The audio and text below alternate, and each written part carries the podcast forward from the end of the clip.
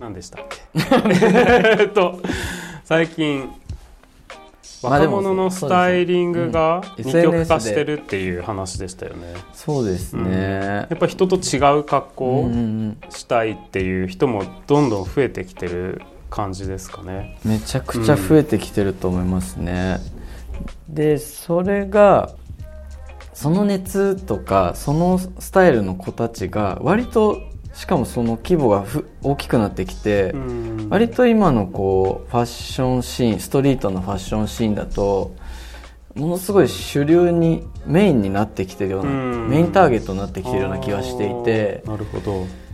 でその熱がやっぱりブランド側ももうもうしっかりと認識していてうん。で最近面白いのがやっぱ僕そのデザイナーズって基本的にはもう未来これから起こる未来だったり人のか価値観だったりを想像したクリエーションで。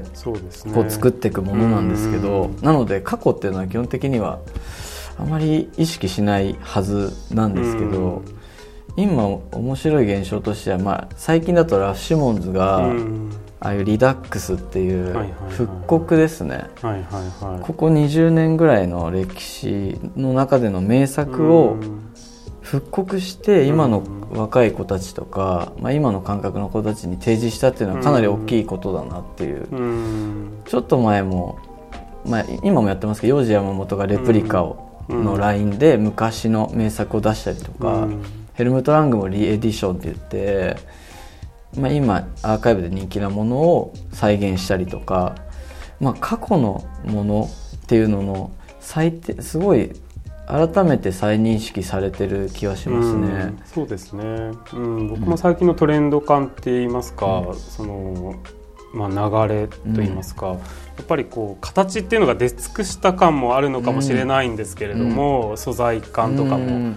出尽くした感があるのかもしれないんですけどやっぱりこう今のこの世相に合わせてこう、うん。過去の文脈からマッチするようなものをこう予想しながら、こうディレクションしてるような雰囲気をすごく感じますね。なんか思いました。で僕もその、ずっとこう新しいもの新しいものを想像するっていうシーンだとちょっと勝手に思ってたんですけど、うん。言ってしまえば例えばこのメメンズが多いんですけどまあメンズのしあのハイファッションって多分20年ぐらいの歴史で、まああのもしかしたら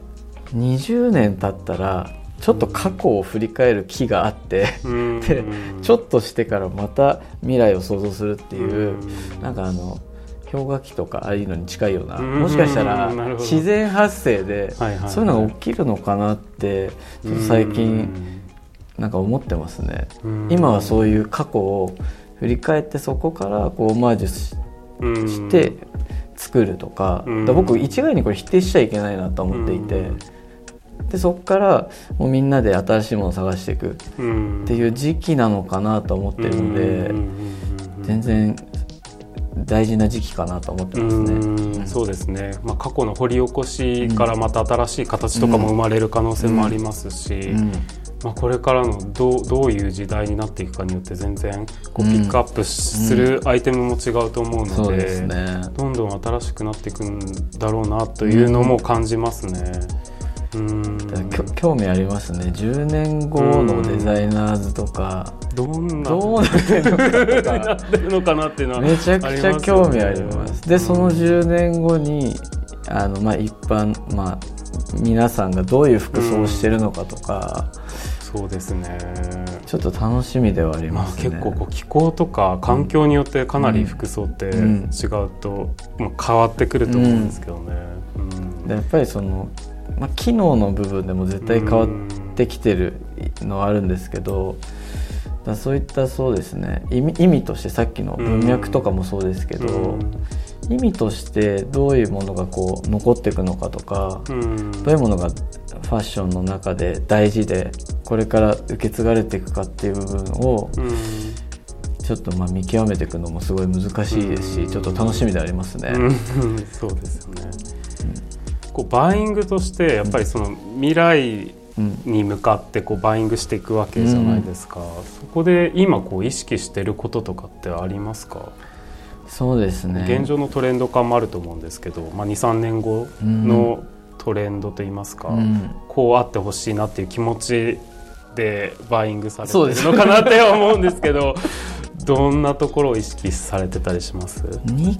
点あるんですけど、はい、一つはやっぱりその時代時代、まあ、いろんな社会背景あると思うんですけどそこでかなり人々の服装価値観を変えた、大きなインパクトを残した作品かどうかっていう部分もありますしあとはそのいわゆるその影響を与えた作品のさらに深くですね、うん、さらに昔の影響を与えたものっていうこのつながりでその前のものを提示したりはしますね。うん、ああなるほど。なのでマルジェラそうですね。マルジェラをあの僕らでイベントをやった時も、はい、その後に必ずゴルチェのイベントをやりたかったので、やっぱりマルジェラがどこから影響を受けたのかっていう文脈を伝えるにはやっぱその前影響を受けた。大元をやっぱり提示しないとなっていうのはあるのでそこはめちゃくちゃ意識してます、ね、なるほど。今のトレンドからまた逆算してそのそうです。彼に影響を与えたゴルチェのところからまたこう電波というかこうカルチャーをこう周知させていくような感じですかね。ただその中でもさらに細分化してって今のその市場だったりとか今の価値観現代の価値観でこれは着てみたい。これはちょっと興味があるっていうところを探すのがちょっと楽しみでもありますね。その中でも。なるほど。これなら今の時代にマッチするなとか。そういう目線で今こう注目されてるブランドとかってありますか？あの改めてで結構スタンダードではあるんですけど改めてコム・デ・ギャルソンムプレスですね。おそれはなぜでしょう？あの結局そのモードとストリートっていうののこの2つのバランスがこう全て整ってるなと思っていてっていうのもありますしあとは、はい、その東京から発信する、まあ、日本から発信する、まあ、本当に代表すべきブランドでありますしあとな、まあ、僕が好きっていうのもあるんですけど何よりすごく僕は知性をすごく感じるんですよね。なんか洋服に。かつすごくストリートのアバンギャルドのはみ出し方も感じますし、うん、なんかそこら辺はあの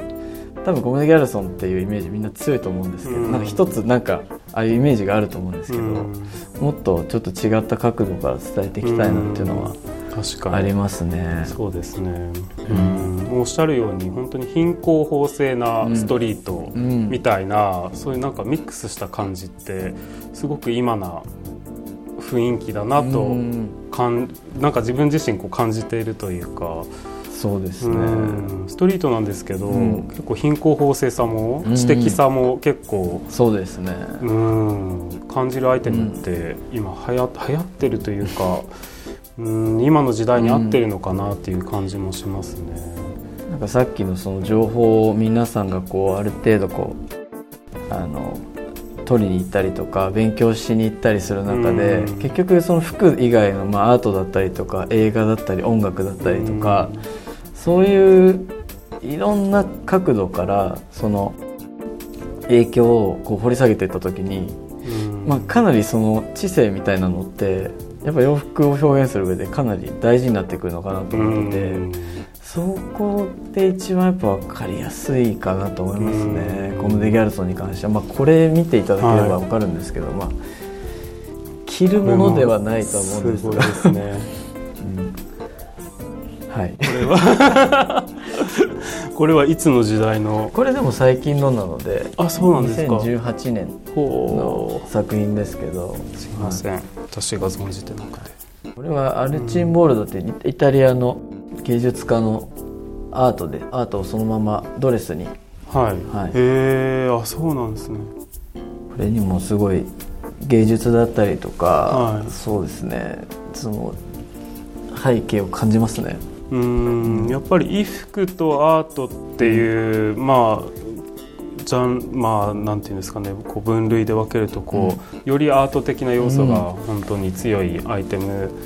そうでですよね。うん。もうどっちにももう分類もはやできないぐらいうん。衣服でありアートみたいなうん。もう感じ、まあその